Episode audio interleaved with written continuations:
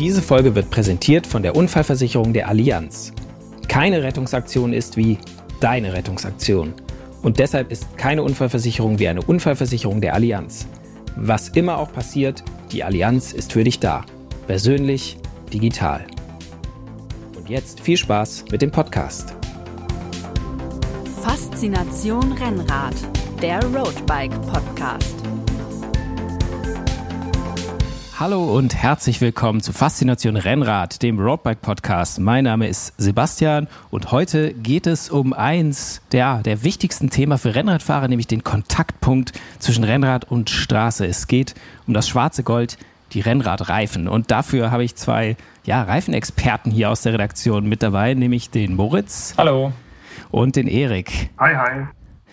Und ihr habt in letzter Zeit oder in den im vergangenen zwölf Monaten habt ihr einige Reifen unter die Räder genommen und äh, im Test äh, auf, auf Herz und Nieren geprüft. Deswegen kennt ihr euch da super äh, eigentlich aus, würde ich jetzt mal behaupten. Natürlich. Und ja. Wir träumen quasi von Reifen. Wir machen den ganzen Tag nichts anderes. Ihr, ihr esst äh, geschnetzeltes? Kautschuk zum Frühstück. So schaut's aus. Blasen an den Händen äh, kommen tatsächlich vom Reifenwechsel. Kommen tatsächlich vom Reifenwechsel, ja. Ja, genau, nicht etwa irgendwie vom Schaufeln oder sonst was. Ähm, deswegen gleich mal die, die ganz einfache Frage zum Anfang. Äh, was muss denn ein, ein guter Rennradreifen eigentlich können? Alles. Ja, alles, genau. Das ist, das ist tatsächlich die komplexe Antwort. Ähm, und vor allen Dingen äh, sich eigentlich widersprechende Fähigkeiten mitbringen. Also er soll total leicht sein, weil er ist ja äh, quasi oben außen am Laufrad, wo die rotierende Masse halt besonders wirkt. Also wenn mhm. eine Narbe schwer ist, ist es nicht so deutlich spürbar, wie wenn Felge oder Reifen halt schwer sind. Er soll also leicht sein. Dann soll er aber gleichzeitig natürlich mega äh, Pannenschutz bieten. Und der kommt halt nun mal einfach darüber, dass man ähm, oder kann verstärkt werden, wenn man halt Material reinpackt. Also Pannenschutzeinlagen, ähm, so eine Schutzschicht gegen, gegen Glas und genau, genau. Splitter genau. und so. Dann soll er aber gleichzeitig auch leicht rollen. Und das widerspricht dann auch wiederum so ein bisschen der, der Pannenschutzschicht. Also man kann den schon so bauen, dass da nichts durchkommt, aber dann mhm. ähm, rollt er halt auch nicht. Mhm. Und dann soll er gleichzeitig auch noch äh, möglichst komfortabel sein und viel Grip bieten. Ähm, und ja, das ist halt eine komplexe Herausforderung. Und am besten noch ein Leben lang halten. Stimmt. Das kommt, auch. Das kommt noch dazu. Ja. Also es sind, es sind wirklich äh, irgendwie ja die eierlegende Wollmilchsau, die so ein Reifen irgendwie sein muss. Ähm, jetzt mal, wir fangen mal, wir versuchen das mal von vorne an zu, aufzudröseln und äh, zu ergründen. Es gibt ja schon von vornherein beim Rennrad schon auch verschiedene Arten vom Reifen. Da gibt es irgendwie so äh, Reifen, die halt eine oder mehrere Sachen dieser, dieser Ansprüche, die du da genannt hast, Moritz, besonders gut können. Da gibt's die, es gibt die, die, die Trainingsreifen, die dann äh, vielleicht haltbarer sind und auch nicht so teuer, weil günstig, haben wir gerade auch vergessen. Er sollte ja auch möglichst nicht zu teuer sein.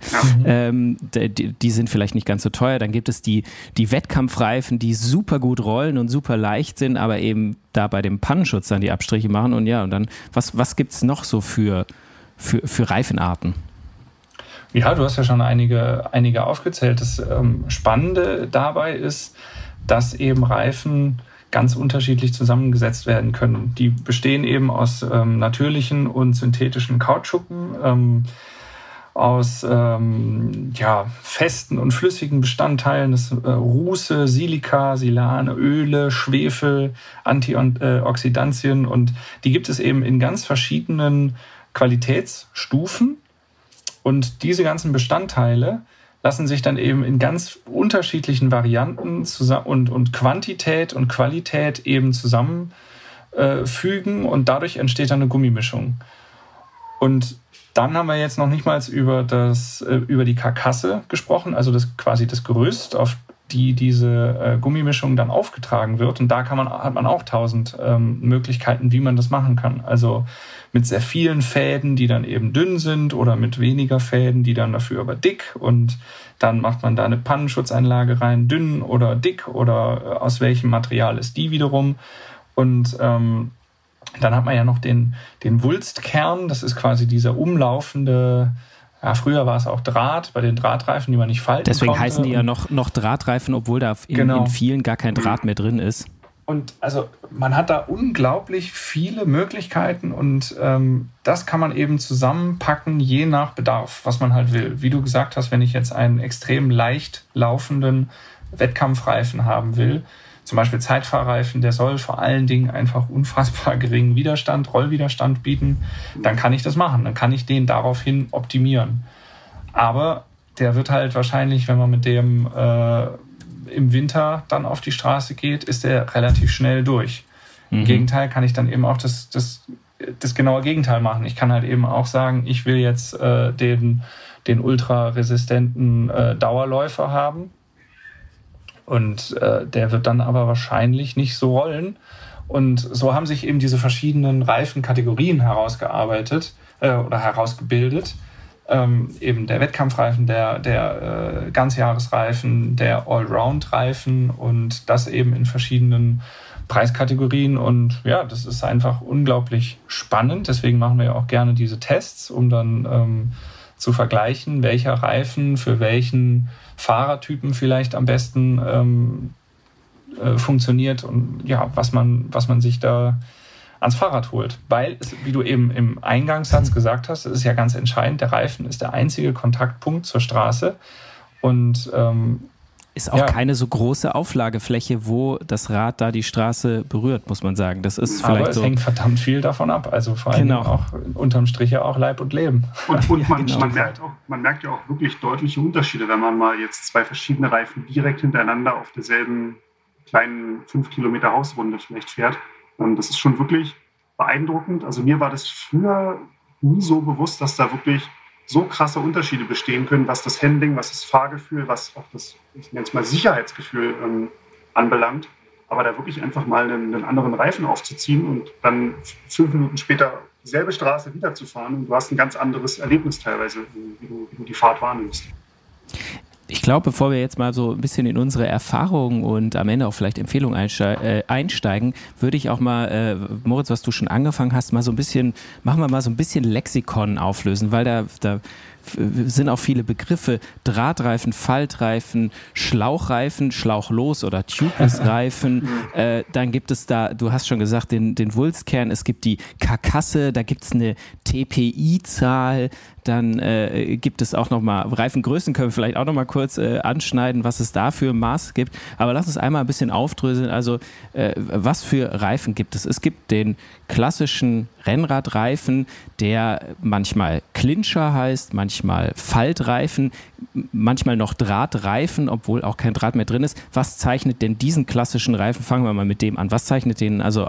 was zeichnet den aus?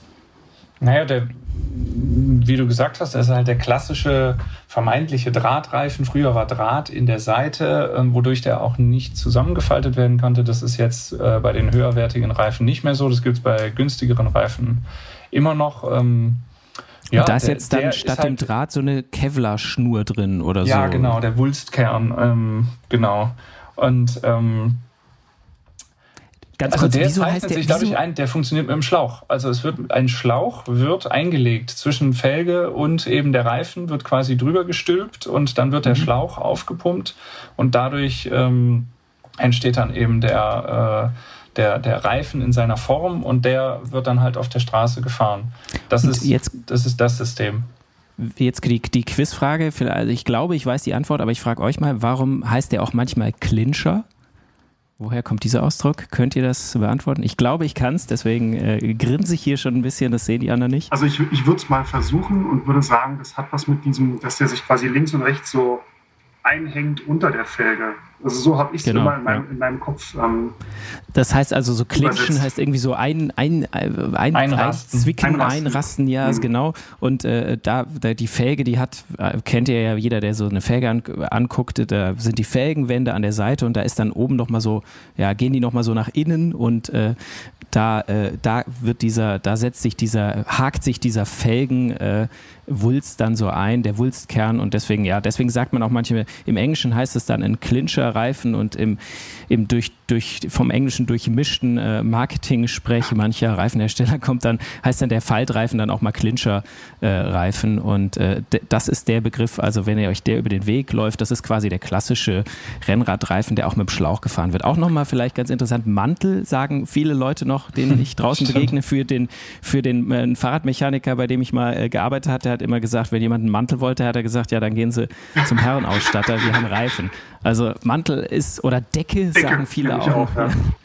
Ja, aber kann man ja auch sagen, ist ja nicht, ist ja nicht falsch im eigentlichen Solange der andere ja. versteht, was gemeint ist, ist das auch total okay. Ähm, aber es ist einfach klassisch, es ist ein Reifen. Wenn wir jetzt einen Schritt weitergehen, ähm, du hast jetzt den Clincher äh, erwähnt und ich habe es eben erklärt, das nächste wäre ja dann der Schlauchreifen, der ähm, den Schlauch eingenäht hat. Also da ist quasi der, der Reifen, der ist nicht nach unten hin offen, sage ich mal, sondern der ist halt quasi einmal komplett geschlossen. Und wie so ein diesen, Gartenschlauch fast, ja. Ja, wie so ein Gartenschlauch, genau. Und in, den, in, den, äh, in dieses äh, Gebilde ist dann der Schlauch eingenäht und da gibt es dann eben nicht die Felge, so wie die gerade beschriebene Clincher-Felge mit der quasi mit den hochgehenden Felgenflanken und diesen umlaufenden äh, quasi Widerhaken, sondern das ist eine das ist nur so leicht nach oben gewölbte Felge, auf die dann ähm, der Reifen äh, samt eingenähtem Schlauch aufgeklebt wird. Also da ist auch das Ventil, kommt quasi aus dem Reifen raus, aus dem, mhm. aus dem äh, ja, das eingenä der eingenähte Schlauch, da kommt dann aus dem Reifen kommt äh, das Ventil raus, wird dann durch die Felge durchgesteckt und dann alles aufgeklebt. Ähm, das ist das ganz klassische System, was vor allen Dingen die Profis noch heute äh, mehrheitlich fahren. Da ist jetzt in den letzten Monaten was ins Rollen gekommen. Also vor allen Dingen. ins Rollen. ja.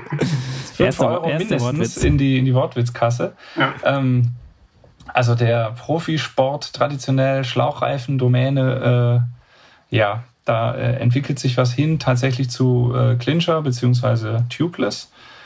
Ähm, aber das ist eigentlich das ganz klassische System. Vorteil Und angeblich, ähm, du hast einen geringeren, geringeren Rollwiderstand, angeblich, was jetzt neuere Messungen nicht mehr bestätigen, vor allen Dingen mit modernen Tubeless-Systemen. Das Tubeless nochmal deutlich schneller. Aber wenn, der, wenn du einen Platten hast, dann ist dieser Reifen halt eben aufgeklebt auf der Felge, der rutscht nicht zur Seite, der fällt nicht ab äh, in der Regel und man kann halt ähm, damit noch weiter rollen, bis irgendwo der Mechaniker steht oder das ähm, Teamfahrzeug ähm, Allerdings gut ist es dann kann. Äh, äh, oder ja, Erik? Ähm, ich wollte nur sagen, du hast halt, du sagst gerade Teamfahrzeug. Ähm, ich bin mal mit einem Bekannten äh, trainieren gefahren, der hatte Schlauchreifen drauf und hatte irgendwann einen Platten.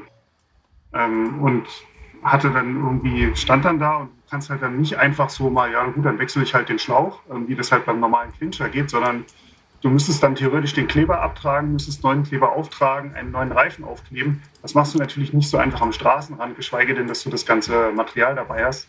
Der musste dann tatsächlich seine Freundin anrufen, die dann mit dem Auto kam und ihm äh, ein Ersatzlaufrad gebracht hat, damit wir weiterfahren konnten. Also er musste den Materialwagen anrufen. Den Materialwagen da, aber, rufen, ja. ja.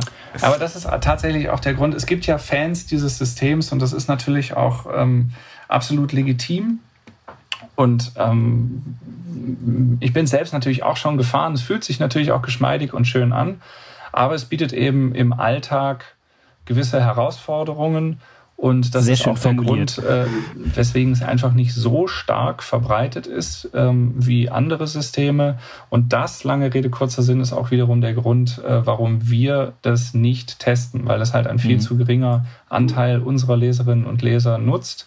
Und äh, an dieser Stelle die Entschuldigung an die, äh, an die, an die Fangemeinde quasi des Schlauchreifens, äh, dass das bei uns so wenig stattfindet. Aber wir sind auch davon überzeugt, dass die anderen Systeme erstens weiter verbreitet sind, das zeigen unsere Leserumfragen, aber auch sinnvoller. Sorry, sorry, ihr zwei. Ja, die, das die hast zwei. du jetzt gesagt. Aber dann, dann ist das ja die perfekte Überleitung zu dem System, was jetzt quasi sich äh, ähm, weiter immer mehr verbreitet, auch bei Rennradfahrern, nämlich das ist quasi das, was sich äh, Tubeless nennt schlauchlos übersetzt, aber es wird eigentlich im Deutschen auch meistens tubeless genannt oder da wurde dieser englische Begriff einfach übernommen. So, was, was ist da jetzt der, der Knackpunkt von diesem System? Also anscheinend kein Schlauch mehr, oder? Sagt ja der Name, ne? Kein Schlauch. Ja. Ähm, kann das funktionieren? Ja, kann es. muss, muss aber nicht zwangsweise. Also das ist tatsächlich, ähm, ja, ich glaube, unsere letzte Leserbefragung hat sogar ergeben, dass 12 Prozent unserer Leser schon Tubeless fahren. Das waren vor ein paar Jahren noch, noch 6 Prozent. Also dieser Anteil nimmt tatsächlich zu, ähm, Schritt für Schritt. Also das Prinzip ist quasi ganz einfach. Du brauchst keinen Schlauch, du brauchst einfach nur den Reifen oder den Mantel mhm. oder die Decke, wie du es wie auch immer nennen möchtest. Genau, der Reifen selbst hält genau. die Luft. Die, die, Reifen selber sind aber ein bisschen anders als die Reifen, die man bei einem Clincher fahren würde. Sie sind ein bisschen anders aufgearbeitet. Gerade an der Seitenwand ein bisschen, ein bisschen verstärkt, damit sie sich in der Felge möglichst luftdicht ähm, reinsetzen und dann nichts mehr rauslassen. Ähm, und dann wird das ganze System mit Dichtmilch ähm, befüllt. Kommt immer darauf an, wie viel man da reinmacht und welche Dichtmilch man nutzt, aber meistens sind das so ja, zwischen 40 und 60 Milliliter. Ähm, mhm. Kann man dann meistens der, der Dichtmilch entnehmen. Ähm, und das hat halt den Vorteil, du hast keinen Schlauch. Das heißt, es, es entsteht keine Walkarbeit zwischen Schlauch und Reifen. Das heißt, der Reifen rollt einfach besser. Mhm. Du hast durch die Dichtmilch den Vorteil, wenn du dir mal einen kleinen Platten fährst, kann diese Milch, da sind so kleine Partikel drin, die wird dann durch das Loch rausgedrückt und dichtet im besten Fall schon beim Fahren wieder ab, also dass du wirklich nur einen ganz minimalen Verlust hast. Ähm, das ist aber natürlich alles in der, in der Einrichtung, in der Montage ein bisschen aufwendiger. Das kann auch schnell mal äh, in eine Sauerei ausarten, wenn man es zu Hause mhm. auf äh, Mamas äh, Wohnzimmerteppich macht. Also das sollte man wirklich nicht, äh, also am besten in der, in der Garage oder, oder in, der, genau. in der Werkstatt machen oder im Keller. Ähm, ja, und zu, den, zu dem Tubeless, da können wir auch, äh, ich ja. glaube, da würde ich, würd ich sagen, da lohnt es sich nachher nochmal äh, unsere die Erfahrung zu schildern, denn ich glaube, wir haben alle schon damit äh, ja. teilweise gute, teilweise nicht so gute Erfahrungen gemacht. Und mhm. ähm, das ist auch, glaube ich, der Knackpunkt, äh, weswegen das System vielleicht noch nicht, äh, noch nicht weiter verbreitet ist, dass es eben, ja, es gibt äh, Licht und Schatten bei diesem Thema. Auf jeden Fall. Aber okay, um nochmal zu rekapitulieren, wir haben die, die, die klassischen Drahtreifen, Faltreifen, Clincher, wie man sie nennen möchte. Da ist der Schlauch drin, den legt man rein. Dann haben wir die Schlauchreifen, die eigentlich nur noch die Profis fahren, äh, wo der Schlauch eingenäht ist und der ganze Reifen plus Schlauch aufgeklebt wird auf die Felge. Und dann haben wir noch die Tubeless-Reifen, wo eigentlich die ähnlich wie ein Clincher oder die fast wie ein Clincher aussehen, eigentlich genauso, kann man mit bloßem Auge wirklich nicht unterscheiden und auch ähnlich funktionieren, nur eben ohne Schlauch. Und das Ventil ist dann direkt in die Felge äh, eingeschraubt und halten die Luft dann, wenn alles gut läuft, auch ohne Schlauch. Das sind die zentralen Systeme. Genau. Und Jetzt. dann gibt es ja, um die Sache weiter oh, zu verkomplizieren, dann gibt es natürlich noch äh, für jede einzelne ähm, dieser Kategorien gibt es ja unterschiedliche Möglichkeiten, äh, da weiter mitzuarbeiten. Also zum Beispiel bei dem Reifen, bei dem klassischen Reifen, wo der Schlauch eingelegt wird, äh, da kann man ja alle möglichen Schläuche, also die Schläuche machen tatsächlich auch nochmal einen Unterschied. Ob, mhm. ob man einen äh, normalen Butylschlauch nimmt, ob man einen Leichtbau-Butylschlauch nimmt, also einen sehr viel dünneren äh, Gummischlauch, ob man einen Latexschlauch nimmt, dann gibt es jetzt neu ähm, oder seit einigen Jahren ähm, diese TPU, also Thermoplast-Schläuche, äh, die da reingemacht werden können. Das ist was Plastikähnliches. Da gibt es so ja diesen äh, Tubolito, diesen Tubolito Orangen, zum Beispiel, Erotan oder den, von, äh, von Schwalbe den, oder den, den Smart Tube von Pirelli jetzt. Äh, mhm. Also da gibt es verschiedene Varianten. Übrigens, kleiner Spoiler, in einer der nächsten Ausgaben ein Test in Roadbike, welches äh, dieser Systeme, der große Systemvergleich, was man da reinpacken kann, welcher Schlauch ist eigentlich das Beste. Und da, deswegen würde ich auch sagen, es gibt viele Schläuche. Wir werden, äh, wir können, das würde jetzt tatsächlich die Folge genau, sprengen, wenn wir jetzt auch noch die Schläuche mit reinnehmen. Thema. Ich wollte es nur Thema. erwähnen, genauso wie du bei Tubeless-Reifen natürlich auch ganz unterschiedliche Milch reinpacken kannst. Hatten wir in genau. einer der letzten Ausgaben mal äh, getestet. Da gibt es schon auch Unterschiede, welche Milch dann wie stark reagiert, äh, dickflüssig, dünnflüssig, wie gut wie dichten gut die tatsächlich ab. Ähm, ja, also. Also wen das Tubeless-Thema interessiert, kann ich nur die Roadbike äh, Ausgabe 2 von diesem Jahr, also 2021 empfehlen. Da haben wir wirklich Reifen getestet, haben Milch getestet und geben auch Tipps zum Troubleshooting, wenn das mit der Montage nicht klappt oder wenn man unterwegs den Platten mal doch nicht dicht bekommt. Ähm, also wer sich dafür interessiert, dem wird dort geholfen, wie man früher in der Werbung gesagt hat. Und zwar unter www.roadbike.de slash ePaper kann man alte Roadbike-Ausgaben, wenn man die jetzt verpasst hat, aber man hört, Mensch, mega Thema, will ich haben. Da kann man die kaufen und ähm, roadbike.de gibt es natürlich auch gibt es auch Infos zu Tubeless und allem. Noch ein Punkt äh, zu Tubeless, bevor wir dann jetzt mal wirklich echt auf äh, Reifen und Gummi und die Unterschiede kommen.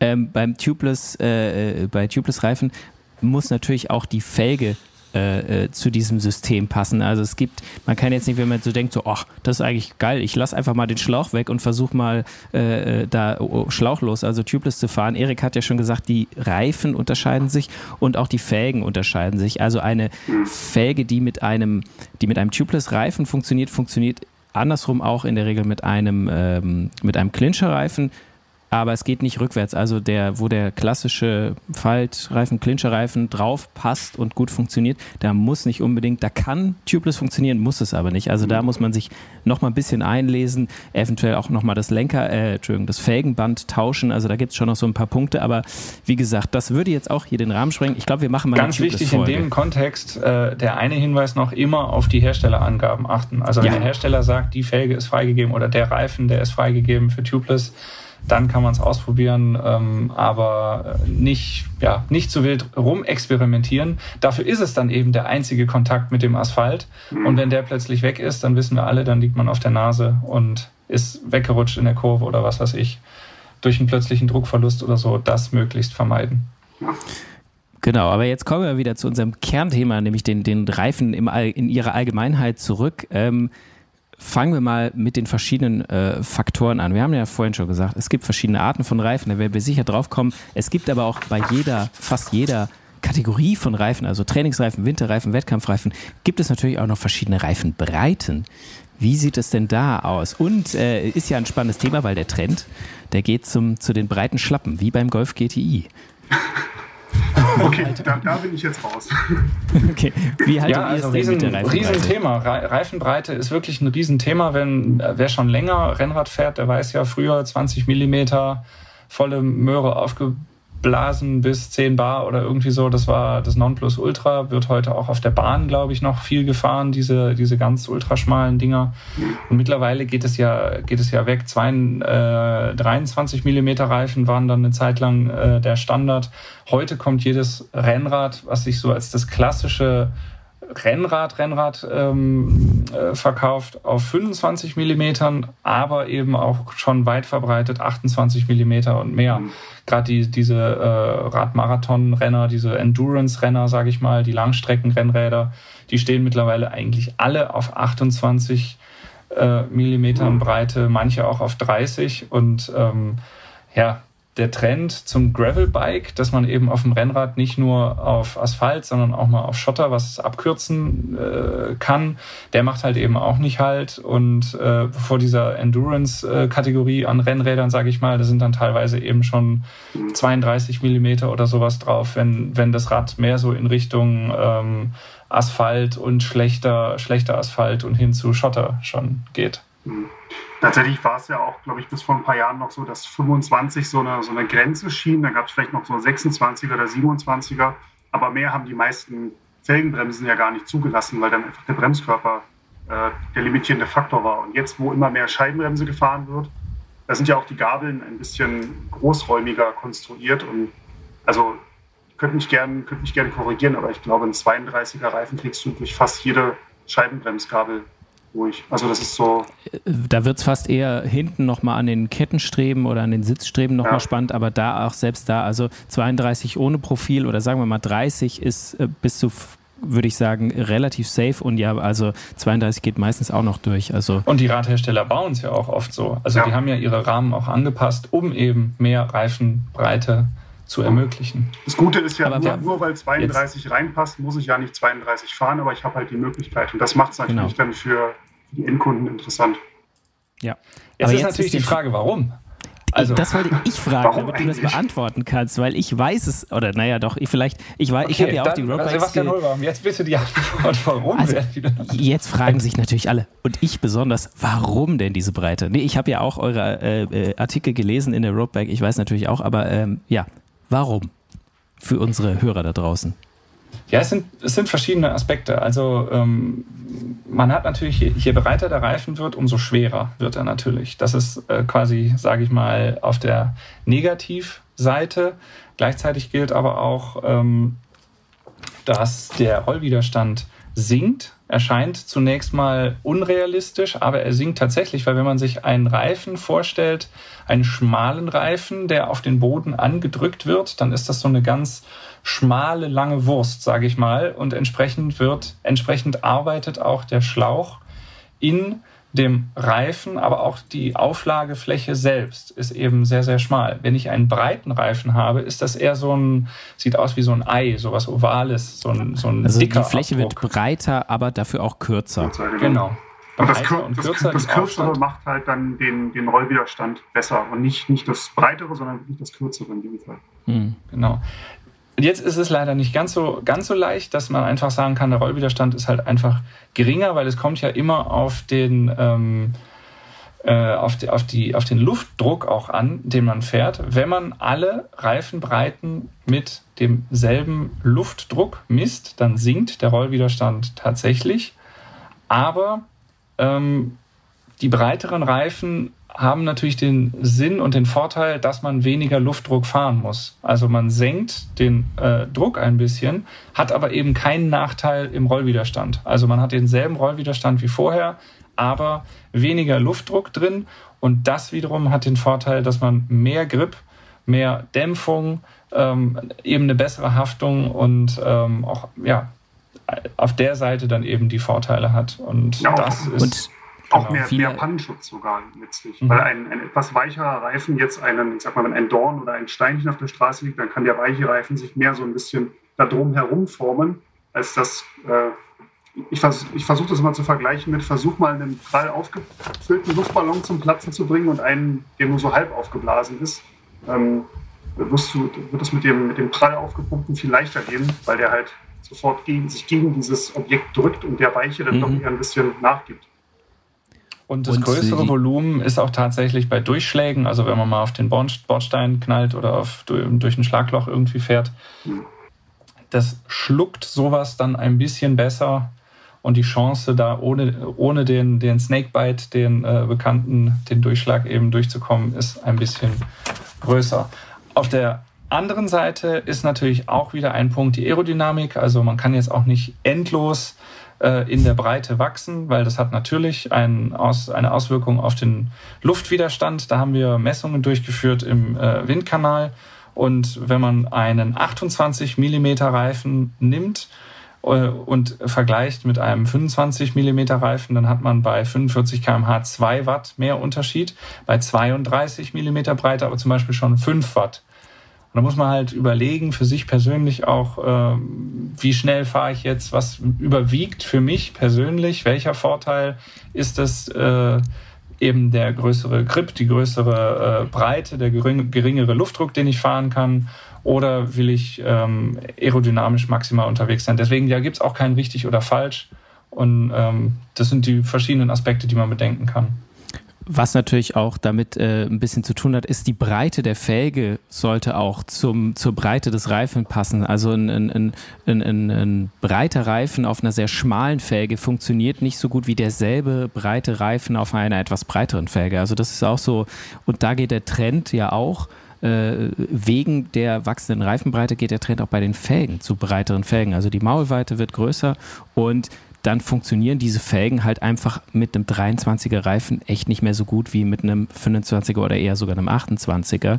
Und ähm, was, den, was den Luftwiderstand angeht, das ist ja auch dann, wenn Reifen und Felge zusammenpassen und da äh, die, die eine Luft Einheit gut, bilden. Genau, die Luft gut vorbeiströmen lassen, dann hat man ja, kann man eventuell diesen, also wenn die Felge passt, kann man eventuell diesen Luftwiderstand der größeren Stirnfläche eines 28er Reifens dann vielleicht auch schon wieder wettmachen ich habe mir tatsächlich auch mal den Spaß gemacht, den, also ich habe äh, verschiedene Laufradsätze zu Hause. Ähm, einen, der wirklich noch alte Schule ist und 15 Millimeter Innenbreite hat und dann einen. Eieiei, wo hast du den denn gefunden? Als ich neulich einen Keller aufgeräumt habe. ähm, und habe tatsächlich aber auch einen, der äh, 19 Millimeter Innenmaulweite hat und habe dann wirklich mal einfach aus Spaß, weil ich wissen wollte, denselben Reifen erst auf den einen montiert und dann auf den anderen und habe mir dann mal so einen digitalen Messschieber genommen und mal nachgemessen. Und es waren 25er Reifen, der auf der ganz schmalen Felge dann aber effektiv nur bei 24, und ein bisschen rauskam und bei der breiteren dann sogar bei fast 26. Also mhm. das hat wirklich dann auch nochmal, nur weil ich einen 25er Reifen fahre, heißt es noch nicht, dass das auch effektiv ein 25er Reifen ist. Also das hängt dann immer noch mal so ein bisschen von der, von der Felgenbreite ab, die man dann tatsächlich äh, benutzt. Also Reifenbreite, Felgenbreite, ein Riesenthema. Wir sind hier schon ganz tief im, im Nerd-Talk drin, aber mhm. ja, es ist, ja, ich, ich finde es schon auch faszinierend, muss ich ganz ehrlich sagen. Mit der Breite, du hast ja gerade schon gesagt, hängt ja auch so ein bisschen der Druck, der Luftdruck zusammen. Ähm, und du hast jetzt gesagt, also äh, äh, wenn, der, wenn man den Druck gleich hält, dann sinkt der Rollwiderstand, wenn der Reifen breiter wird. Äh, wahrscheinlich auch nicht unendlich. Also ein Fatbike hat Klar. dann doch auch mehr äh, Rollwiderstand oder ein Mountainbike schon. Ja, ja, ähm, aber wir haben jetzt bei unseren Messungen, da messen wir jetzt auch nicht noch den 40 mm Rennradreifen ja. oder so, sondern da ist auch schon, aber bei einer bestimmten Breite ist dann auch Schluss. Und wenn man mhm. sich in diesem Korridor, sage ich mal, bewegt zwischen dem klassischen 23er und ich sag mal einem 32er oder so, dann sinkt der Luftwiderstand einfach. Äh, der, der, der Rollwiderstand. Der Rollwiderstand. Genau, aber es äh, gibt ja auch ähm, der, der richtige Reifendruck. Du sagtest ja, der Vorteil ist ja eigentlich, dass man den Druck senken kann, mhm. um da mehr Komfort äh, auch zu erzeugen und mehr Grip. Manche Hersteller argumentieren es ja auch so, dass du durch den mehr Komfort äh, werden weniger Vibrationen an den Fahrer weitergegeben, was dich dann nicht so ermüdet. Und das heißt, quasi du holst dann auch wieder mehr Geschwindigkeit am Ende raus, weil du einfach fitter bist, weil das Rad, also Komfort ist nicht nur, das Komfort verbinden manche so Leute, ich fahre Rennrad sportlich, ich brauche keinen Komfort, Komfort ist auf der Couch, aber das Argument ist ja immer so, dass der Komfort dich auch schneller macht. Das ist jetzt kein Gemütlichkeitsthema, sondern es ist ein, ja, ich kann dann halt effektiver treten und werde nicht so durchgerüttelt ähm, wie auf einem 23er Reifen mit 8 Bar und, und bin dann am Ende, am Ende schneller. Deswegen ist die Frage so, wer also so, wenn ich jetzt sportlich aktiv äh, fahre und auch mal vielleicht mir einen Komm holen will oder so, pumpe ich dann besser äh, hart auf äh, mit, mit viel Luftdruck oder eher wenig? Oder ist das überhaupt nicht so zu beantworten? Es ist nicht ganz leicht zu beantworten, weil es immer auch auf den Untergrund ankommt. Also du musst halt immer gucken, wo fahre ich gerade. Wir haben da in ähm, der Ausgabe 6 2021 auch mal so eine Gegenüberstellung gemacht, welcher Fahrertyp braucht für welchen Einsatz, auf welchem Untergrund, welche Reifenbreite und welchen äh, Luftdruck. Und da ist zum Beispiel der, der, ich sag mal, der, der Kriteriumsrennfahrer, der Amateurrennfahrer, der ähm, wirklich alle 200, 300 Meter eine Kurve hat, weil er eben beim Kriterium äh, rund um den Kirchturm in weiß ich nicht was startet. Mhm. Ähm, also der klassische Lizenzsportler, der auch vielleicht auf vergleichsweise gutem Asphalt unterwegs ist, für den ist natürlich der schmalere Reifen mit der besseren Aerodynamik und einem vergleichsweise hohen Luftdruck äh, besser, als wenn ich jetzt als Hobbysportler bei einer RTF fahre mit ganz wechselndem Untergrund, auch mal schlechtem Untergrund. Da mache ich vielleicht besser 28 Millimeter und den mittleren Luftdruck mhm. drauf. Ähm, und ganz anders sieht es auch nochmal aus, wenn man über Kopfsteinpflaster fährt. Da ist auch für den Rennfahrer, der wirklich Vollgas fährt, äh, auch sinnvoll, erheblich mehr drauf zu schlagen an Reifenbreite und erheblich runterzugehen vom Luftdruck. Da kann der Erik vielleicht was dazu sagen, weil der sich äh, jüngst noch auf den Pavés von äh, Flandern-Rundfahrt und Paris-Roubaix äh, getummelt hat. Ja. Ja, also ich kann das, was du da gesagt hast, echt nur bestätigen. Ich habe mir da auch vorher Wochen und Monate lang so den Kopf zerbrochen und habe recherchiert, was versucht, um die rauszufinden, was, was fahren denn die Profis, ähm, fahren die Tubeless, fahren die Clincher, fahren die, welche Reifenbreite nutzen die und welchen Reifendruck und habe dann irgendwann festgestellt, okay, so breit, wie es halt irgendwie geht. Jetzt kommt natürlich bei den Profis dazu, die müssen halt, wenn die Paris-Roubaix fahren, ja, 50 Kilometer Pflaster, die müssen aber auch 200 Kilometer Asphalt fahren und wollen halt als Erster ans Ziel kommen. Also die versuchen so einen Kompromiss aus beidem äh, zu erzeugen. Und für mich war halt ganz klar, ich will halt auf dem Pflaster maximalen Komfort.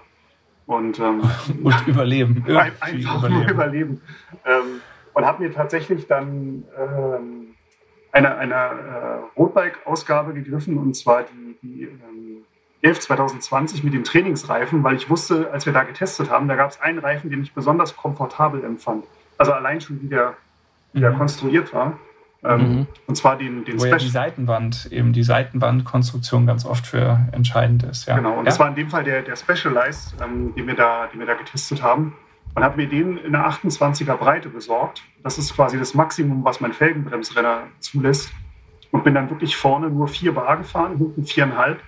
Ähm, und hatte keinen einzigen Defekt. Und es war jetzt nicht so, dass ich hinterher gesagt hätte, wo waren da jetzt das Pflaster? Ähm, es hm. wollte halt überhaupt nichts, hat gerüttelt wie Sau, aber man hat schon gemerkt, dass das deutlich machbarer ist, wenn man da möglichst, möglichst einen, weichen, einen weichen Reifen ähm, hat. Mhm. Es hat natürlich auf Asphalt überhaupt nicht gerollt. Also du hast richtig gemerkt, wie du, sobald du auf Asphalt kamst, auf der Straße geklebt hast. Aber das war mir halt in dem Fall egal.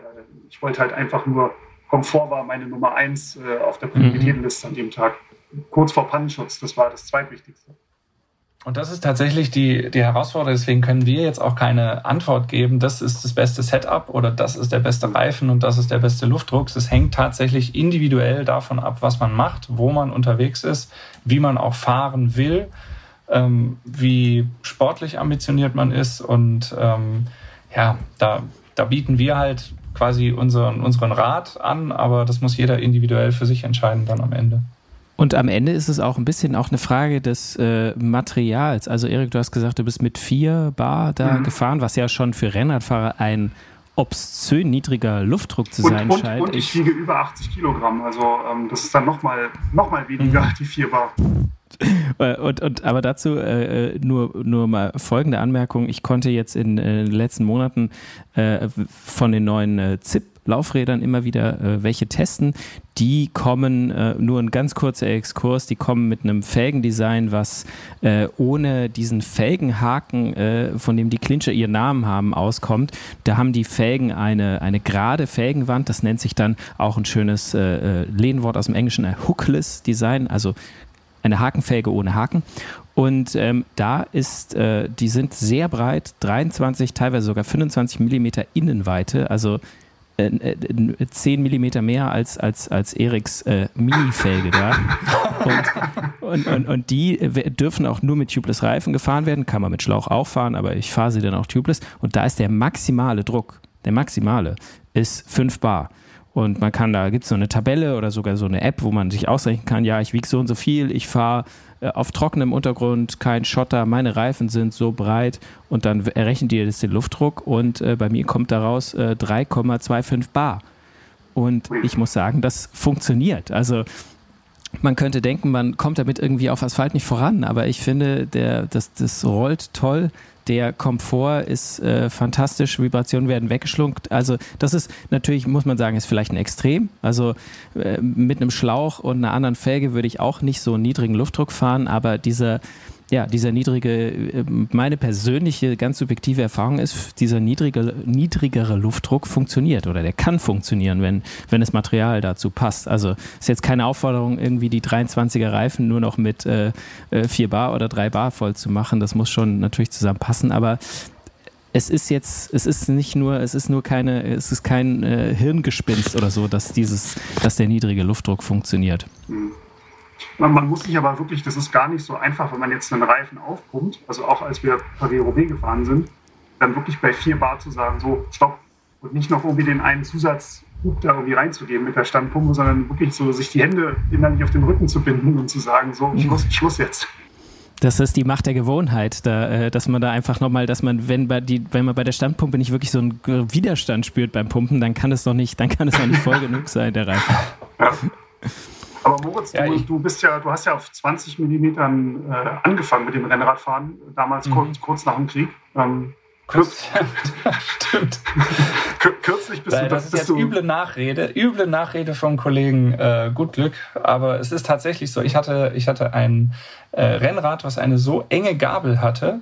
Mhm. Ähm, ein altes Peugeot Stahlrennrad, äh, 1997 äh, als Jan Ulrich die Tour de France gewonnen hat, habe ich angefangen mit Rennradfahren, hatte dann eben dieses Peugeot-Rennrad ähm, mit der ganz engen Gabel, da musste ich 20 Millimeter fahren, ja, richtig. Aber du bist ja kürzlich 30 gefahren, wenn ich es richtig gelesen habe in unserer Ausgabe, in der 6. Ähm, kannst ja, du, kannst du da mal ein bisschen erzählen, wie sich das, wie sich das angefühlt hat, so auf einmal so einen, so einen breiten Latschen zu fahren, sage ich mal? Also es war tatsächlich meine erste Berührung mit sowas ganz breitem. 28 mm Reifen habe ich natürlich auch schon gefahren und am, am Gravel-Renner auch äh, 40. Und ich bin auch eine Zeit lang mal ähm, am Crosser 33 mit so einer, mit so einer äh, glatten Mittelfläche gefahren halt. Also so ein, so ein Crossreifen, der quasi für sehr harte Kurse ist. Und da, das war so mein Pendelreifen. Deswegen dieses, dieses Breite, das kannte ich schon, aber eher in einem anderen Kontext, also vom Offroad-Bereich. Und dann habe ich äh, tatsächlich mal diesen äh, 30er drauf gemacht, auch auf einer sehr breiten Felge übrigens. Also der baute dann eher noch mal noch breiter als ohnehin schon. Und ähm, also das war schon eine Überwindung, muss ich sagen, dass dann, also genau der Moment des Pumpens, der war schon, äh, der war schon eine Überwindung, da dann halt zu sagen, okay, ich, ich muss jetzt aufhören, weil das ist einfach äh, in dem Setup einfach der richtige äh, Luftdruck. Und wenn ich jetzt weitermache, dann mache ich halt was falsch. Mhm. Ähm, wie viel war das dann? Bei wie viel war der Schluss? Oh, ich glaube zwischen vier und fünf irgendwo. Also ich glaube fünf oder so. Ja, ja ich weiß also, es jetzt. Also auch sehr Nicht früh. mehr ganz genau, aber, mhm. aber echt relativ früh. Und ähm, das war dann wirklich ungewohnt. Also ich hatte jetzt vor meinem geistigen Auge war es dann so, ich, ich äh, beschleunige quasi bei mir in der Einfahrt und trete da schon, näher mich da schon meinem FDP-Wert ungefähr. Also so war es dann nicht. Also es hat dann schon, äh, es hat dann schon gut funktioniert. Beschleunigung fand ich tatsächlich, also das merkt man schon, mhm. ähm, dass du einfach mehr rotierende Masse in Bewegung setzen musst, als das äh, mit einem schmaleren, leichteren Reifen ist als es dann einmal lief, war es, okay, aber so richtig warm geworden bin ich damit nicht, muss ich sagen. Also die 30 oder eher 32, die das dann faktisch waren, das war mir ein bisschen vielen. Jetzt äh, meldet sich schon der Kollege Holbaum, der will ja, da sofort ich eingreifen. wollte sagen, beim Beschleunigen, was ja da auch hinzukommt, vor allem wenn man, also so wie du halt mit, mit den, den, den Hammerbeinen da beschleunigt ähm, und dann richtig Mir reißt eigentlich bei jeder Fahrt ein, zweimal die Kette, muss man der Fairness ja. halber ja. auch sagen. Ja. Er hat immer zwei Ketten nee, dabei. Äh, da ist ja bei, bei, bei, beim so Beschleunigen, vor allem wenn man auch mal aus dem Sattel geht, jetzt nicht unbedingt hier ein Sprint, aber so ein bisschen Wiegetritt, dann äh, drückt man ja auch, dann gibt man ja auch mehr Energie ins System, die nicht unbedingt der Beschleunigung geht. Durch so ein Hoch- und Runterbewegen, vielleicht noch zusätzlich des Körpers, verformt man den Reifen, die ja auch noch äh, quasi nochmal zusätzlich ähm, zu dem, wie er sich schon verformt beim einfachen Rollen. Und das könnte ich mir auch vorstellen, dass es bei wenig, weniger Druck natürlich stärker, dass du dann quasi mehr so ein bisschen auch nach unten federst. Das ist wie bei einem mhm. äh, vollgefederten Mountainbike, wenn du da äh, einen offenen Dämpfer hast und dann im Stehen irgendwo hochfährst, da geht schon einige Energie in die Federung verloren. Sowas ist natürlich bei einem, bei einem äh, breiteren, weniger aufgepumpten Reifen, denke ich, auch der Fall in einem ganz geringen Maß. Aber äh, das ist natürlich ähm, dann beim Rollen reinen Rollen sollte das dann nicht mehr so stark sein, dass du dann quasi so ein, so ein, so ein Klebegefühl hast. War es auch nicht. Also einmal auf, auf äh, Tempo gebracht quasi und ich bin eben kein Kriteriumsrennfahrer mehr. Die Zeiten sind vorbei. Also ich beschleunige halt auch nicht alle paar hundert Meter, muss, muss nicht antreten. Deswegen ist es dann auch okay und auf äh, schlechtem Asphalt oder da war eine Strecke, die war dann auch mal kurz geschottert. Da bügelt man einfach drüber mit diesen breiteren Reifen und das ist, das ist schon auch, äh, schon auch gut. Ja, jetzt haben wir ja gerade gesagt, also wenn der Luftdruck ein bisschen zu niedrig ist, dann kann es auch mal so ein bisschen hier, ein bisschen zäh wirken beim Beschleunigen. Aber was ist dann da jetzt die Quintessenz draus? Was ist denn jetzt für mich der richtige Luftdruck? Moritz, sag doch mal.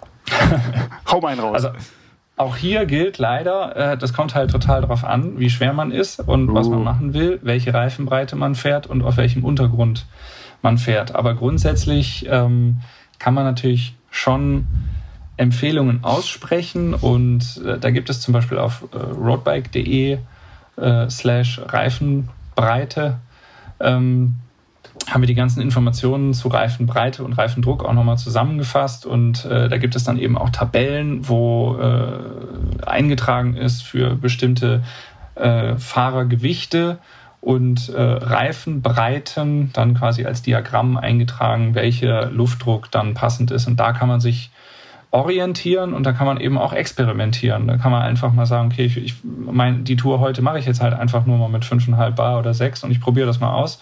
Und wenn einem das nicht taugt, dann macht man beim nächsten Mal halt wieder ein bisschen mehr. Also genau. Und vielleicht noch als Ergänzung, das kann man natürlich auch noch abgleichen. Die äh, Reifenhersteller haben auf ihren Seiten ja auch nochmal solche Tabellen. Also wenn man da bei Schwalbe oder Conti oder Pirelli oder so, da muss man einfach mal sich äh, durchs, durchs Internet durchklicken und gucken, was die so empfehlen für das jeweilige Modell, was man dann eben auch fährt. Ich glaube, das ist super wichtig, dass man diese Empfehlungen, ob das jetzt vom Hersteller kommt oder von, von uns, ähm, dass man das immer so als Ausgangspunkt versteht. Und das Schöne ist ja, du hast es gerade schon so anklingen lassen, man kann ja dann auch wirklich mal rumprobieren. Das kostet mich ja kein Pfennig, äh, wenn ich jetzt einfach mal sage, so, heute fahre ich nicht meine 8,5 Bar, die ich seit 30 Jahren fahre, sondern heute fahre ich mal 6.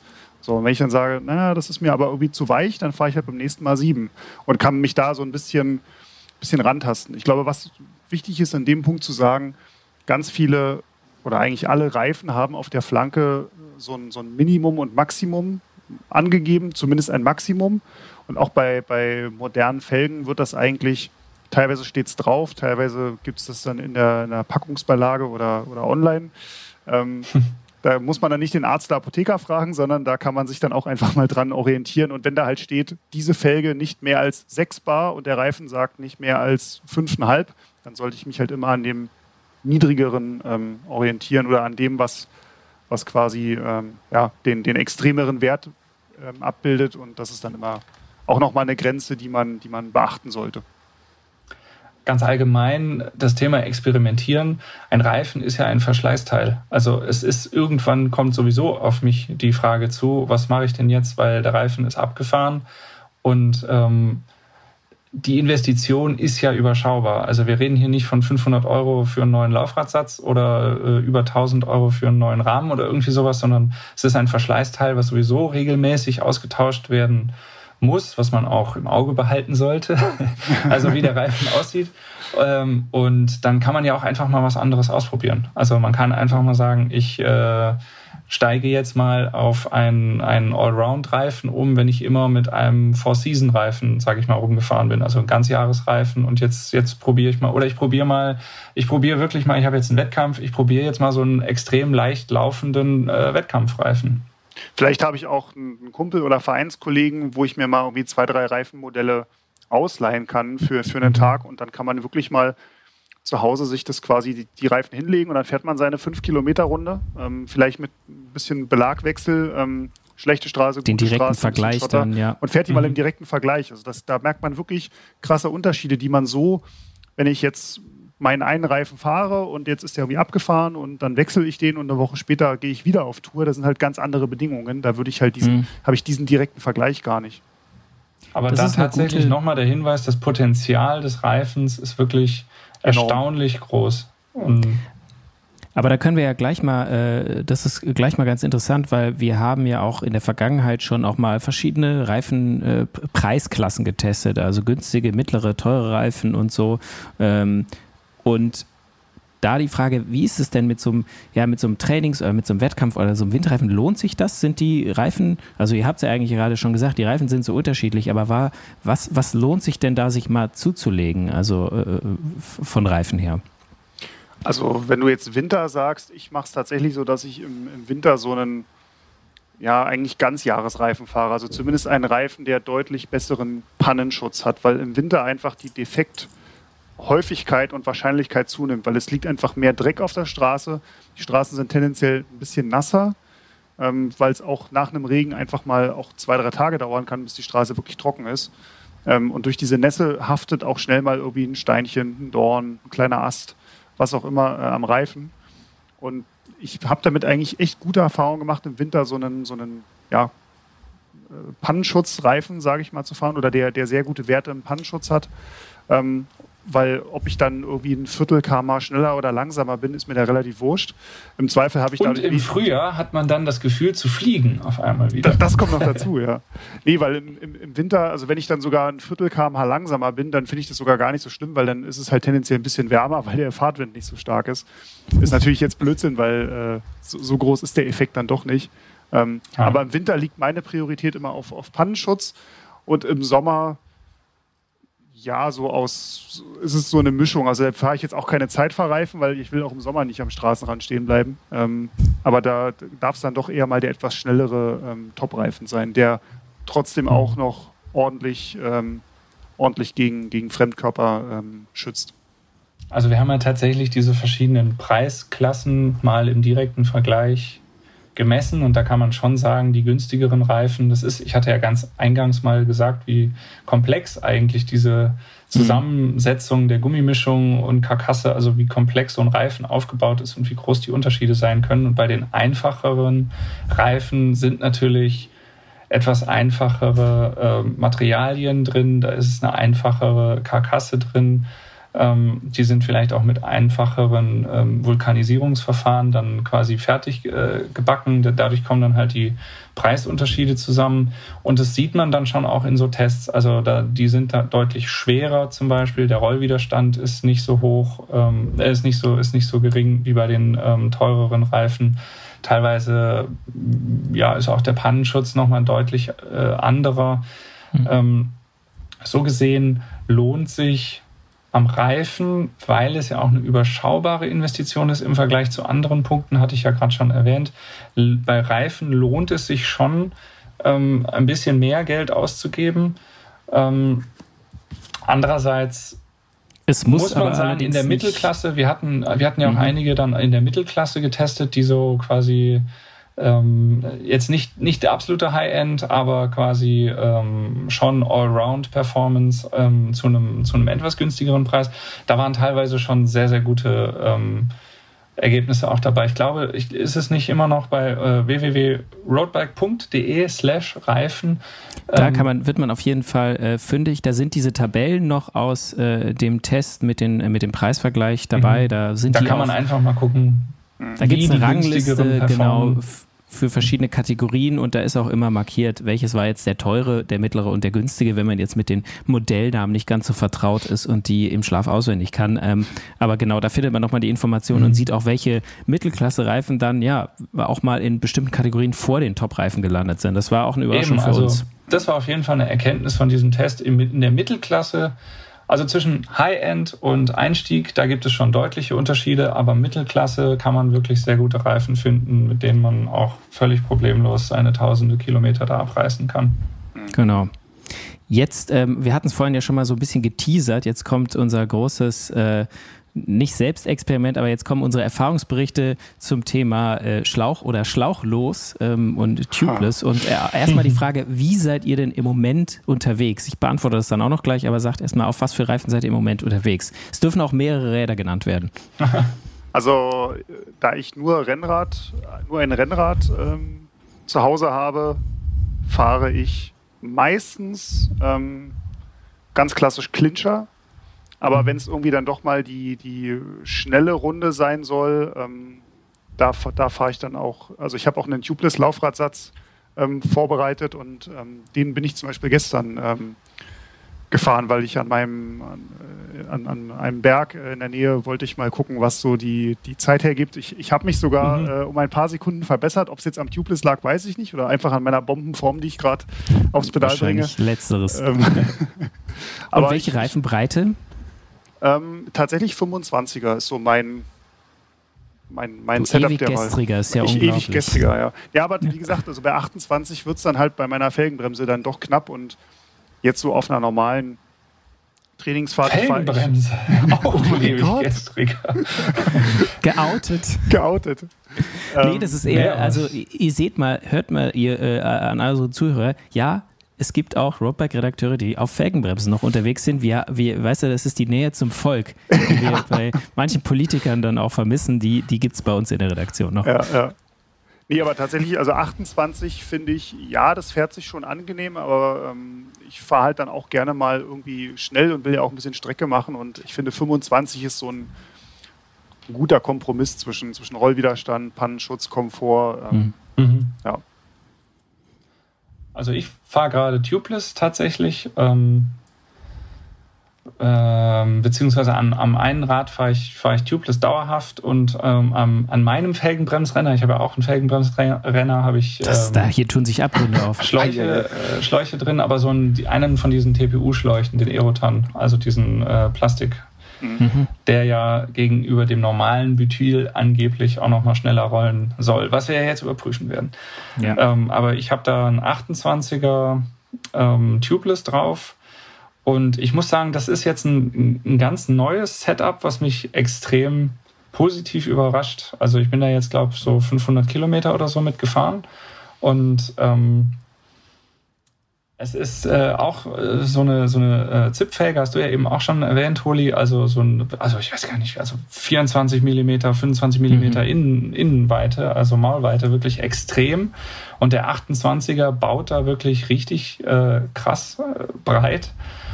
Aber ähm, das funktioniert echt gut. Also der Rollwiderstand ist, also das, das rollt richtig, richtig gut. Und ähm, ich bin jetzt nicht so schnell unterwegs, dass bei mir die Aerodynamik, diese, ähm, dieses breiten Reifens da jetzt irgendwie negativ zu Buche schlagen würde.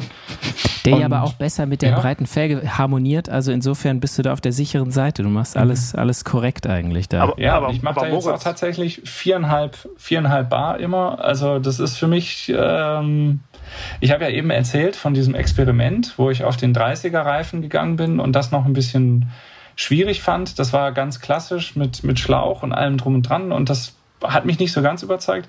Faktisch ist dieser 28er jetzt genauso breit wie der 30er, den ich da äh, gefahren habe. Aber in diesem, in diesem Setup, das ist, ja, ist super. Und zum Tubeless kann ich nachher noch was sagen, äh, ja. weil das kommt ja als nächstes. Ja, als, als gründer Abschluss. Moritz, ich muss zu, zu deinem Aerodynamik-Argument gerade noch äh, dich fragen, hast du unsere äh, Aerodynamik-Folge wahrscheinlich nur als Teilnehmer wahrgenommen und nicht, nicht zugehört?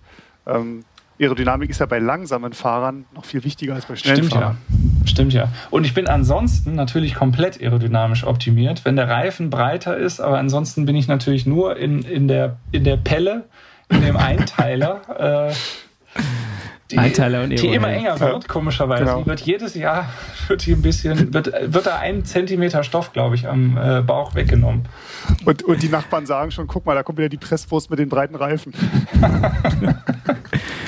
Also das, das, das würden sie äh, bei mir wahrscheinlich auch sagen, weil ich bin auch sehr breit, also zumindest im Reifentechnisch unterwegs. Ich, äh, mein, mein, mein, mein Rennrad äh, nenne ich immer auch, äh, es ist für mich auch der Golf, wie vorhin schon gesagt, der Golf GTI unter den Fahrrädern. Das ist solide Alu-Konstruktion, also auf Gewicht wird da keine Regel ge äh, gelegt, sondern mehr auf die Optik, nämlich es muss breit und schwarz sein. Look Pro, go slow. Und der, Unter, Pro, und der Unterboden slow, genau. muss beleuchtet sein. Ja, das fehlt noch. Das wird jetzt als nächstes äh, installiert. Ähm, ja. Aber ich bin auch auf im Moment äh, auch auf, auf sehr breiten Felgen unterwegs, äh, die auch ja, ich glaube, eine 23 oder 24er Maulweite haben. Aber ich habe auch mal den 28er Reifen drauf und gemessen, der hat bei mir 30,96 Millimeter, also fast 31 Millimeter. Ist optisch, das ist ja auch für viele Rennradfahrer so ein, so ein, so ein, so ein Punkt, ist optisch für mich nicht mehr gewöhnungsbedürftig. Am Anfang vielleicht ein bisschen. Ich muss sagen, also wie gesagt, es hat diese leichte Prolo GTI-Optik, die, die, die, die ich dann manchmal verfalle. Deines, äh, Wesens als, als, als Ultra-Asi doch, doch, doch dich mit identifizieren kann. kannst. Nee, also ich muss sagen, ich, äh, mich stört, äh, so wie, so wie es bei der Scheibenbremse natürlich auch äh, Leute gibt, die sagen, das sieht nicht gut aus. Gibt es bei den Breitenreifen auch Leute, die sagen, das sieht nicht gut aus. Ist ja auch jedem selbst überlassen. Mir gefällt es eigentlich sehr gut. Ich fand auch, und ich fahre mit äh, Luftdruck 3,2 Bar vorne 3,4 Bar hinten und äh, komme damit sehr gut zurecht. Ähm, auf dem Gravelbike sind im Moment 40 mm Reifen drauf, auf einer 23 Maulweiten Felge, die ich dann mit so ja, knapp 2 Bar voll mache und damit auch gut fahre. Beide tubeless, aber auch da, wenn wir jetzt zu den tubeless-Erfahrungen kommen, dann äh, habe ich auch Licht und Schatten, hatte ich ja vorhin schon angekündigt. Man muss aber also, dazu sagen, der, der Holi ist so ein Typ Körperbau. Wenn er sich auf die Waage stellt, dann sagt die Waage, bitte stellen Sie ein Zusatzgewicht dazu. naja, nicht ganz so, aber ja, ich. ich aber ich auch hab, da äh, arbeitet er dran. ich wollte gerade sagen, es, ist, ich muss, es wird überall optimiert, auch was, was die Gewichtszunahme angeht. Ja. Ja, Tubeless. Also Tubeless ähm, muss, ich, muss ich sagen, ähm, habe ich wirklich sehr ja, Licht und Schatten fiel gerade eben mal. Also das trifft es sehr, sehr gut. Ich habe sehr, sehr gute Erfahrungen gemacht. Und jetzt aktuell das Setup, was ich jetzt gerade fahre, ist wirklich erstaunlich. Das hatte ich in der Art auch noch nicht. Das war wirklich, ähm, das ist eine Zip-Felge und äh, so eine hakenlos Zip-Felge mit einem Goodyear Eagle F1 ähm, Tubeless Reifen. Und der ging da einfach mit der Hand drauf äh, Dings reingemacht, Dichtmilch reingemacht, aufgepumpt, hat sich selbst in diese äh, Erhöhungen seitlich an der mhm. Felge reingesetzt äh, und der hält die Luft wirklich unglaublich. Also ähm, ich, gut, da sind jetzt natürlich keine, keine 8 Bar drin und am nächsten Tag sind es nur noch 6. Aber ähm, ich habe da meine, meine viereinhalb Bar drin und ich muss, also ich kann eigentlich die Woche, eine Woche später, kann ich da immer noch mitfahren, weil der kaum verliert. Also es ist wirklich mhm. ein Tip-Top-Setup. Aber ich habe es bei Tubeless auch schon anders erlebt und deswegen kann ich jeden verstehen, der sagt, Tubeless ist der größte Mist. Ihr hattet es auch schon, dass du den äh, Reifen nicht auf die Felge kriegst, dass du einen Kompressor brauchst, dass du diesen Tank aufpumpen musst und wenn du ihn aufgepumpt hast und das da reinbläst, dann funktioniert es trotzdem nicht und setzt sich nicht richtig rein. Ähm, ich hatte es schon, dass die Dichtmilch durch die ganze Wohnung spritzt, so ungefähr. Ich hatte es schon, dass äh, das Ding am nächsten Tag einfach konsequent immer leer ist, egal was du machst. Ähm, ich hatte ein Setup, was fand ich wirklich richtig doof. Das hat so starken äh, Luftverlust gehabt. Das heißt, wenn ich mit wenn ich mit sieben Bar losgefahren bin, bin ich mit fünf zurückgekommen, zwei Stunden später. Und bei einer ungelochten Felge, also es gibt keinen Grund dafür. Also kein, kein Felgenband, was irgendwie schief sitzen kann. Die Felge ist komplett geschlossen und ist auch das äh, Ventil richtig drin, der Reifen richtig in der Felge, Dichtmilch drin, lange gedreht, dass ich die Dichtmilch sitzen kann. Alles wunderbar. Nächsten Tag ist das Ding leer.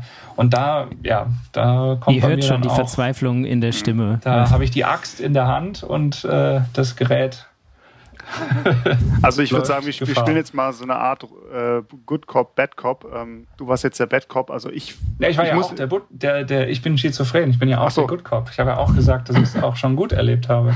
Ja.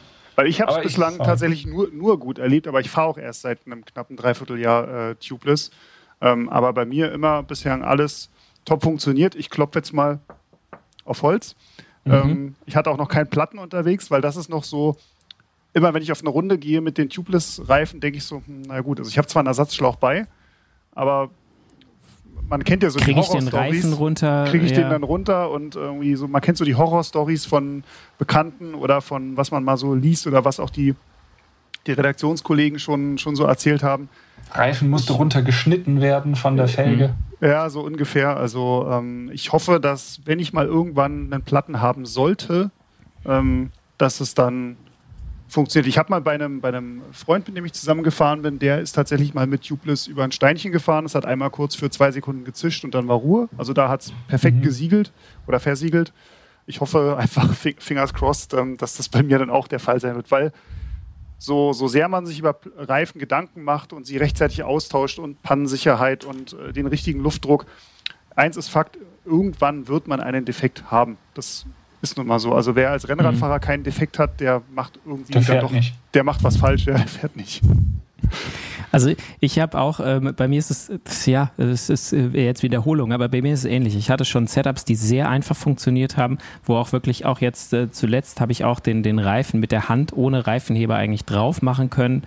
Ähm, beim einen hat sich der Reifen dann äh, beim zweiten Versuch mit einem Tubeless Tank, also das ist so ein extra mhm. Tank, den man mit der Standpumpe aufpumpt und der dann auf einmal irgendwie gleich so die Luft äh, schnell in den Reifen rein, reinbläst, damit sich der Reifen quasi, der muss da so sich seitlich auf so zwei erhobene Höcker im Felgenbett setzen und es hat auch geklappt.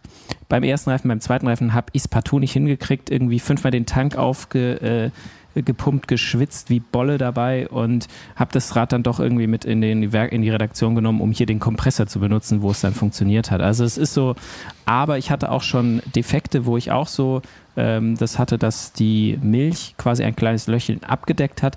Ein anderes Mal dann nicht. Da hatte ich so einen Tubeless-Flicken, das sind solche Kautschuk-Würste, die man dann da reinschieben kann in den Schlauch, quasi durchs Loch stecken kann. Äh, das hat bei mir gut funktioniert. Äh, wenn jetzt unser Redaktionsleiter Alex Walz da wäre, der würde eine wirkliche Horrorstory erzählen, ja. wo äh, eine Panne unterwegs hatte und nichts geklappt hatte, außer der, der, äh, der Standard-Trekkingschlauch aus dem Baumarkt.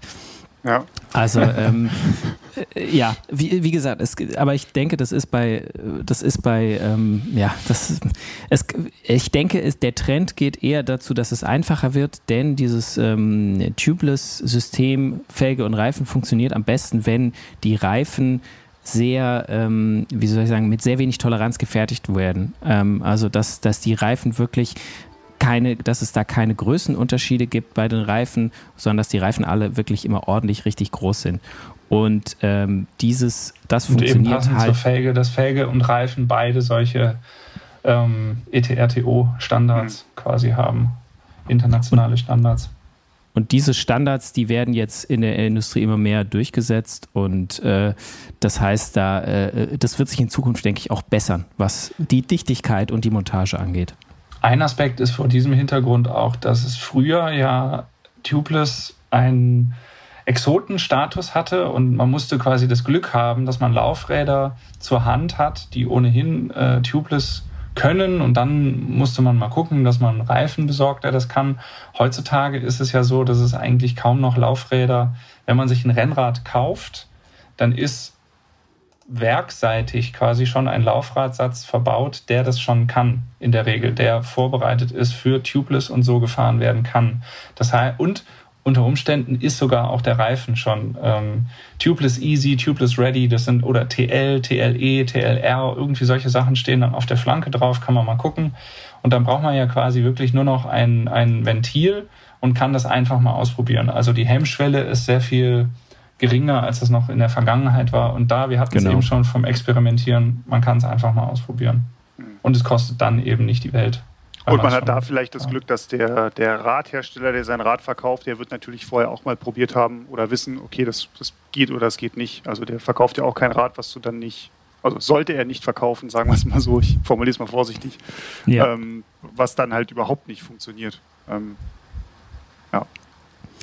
Also ich, ich sehe schon, ich, wir haben euch viel, ähm, viel Wissen zum Experimentieren an die Hand gegeben, glaube ich. Und, viel Zeug äh, an den Kopf geworfen. Genau, deswegen, also falls ihr das nochmal nachlesen wollt, wie gesagt, also in der Roadbike in den Ausgaben 12, 2020, nee, 11, 11 2020. 2020 in den 1, Ausgaben 2021, 2 2021 und jetzt auch 6 2021 haben wir uns den Ge Themen Reifentest, Reifenbreiten, Reifendruck gewidmet.